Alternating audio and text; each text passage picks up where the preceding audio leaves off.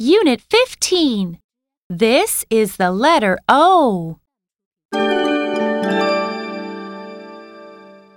1. Trace the letter O. Please count and trace with me. 1. O. A letter O. O is for ox. O, O, O.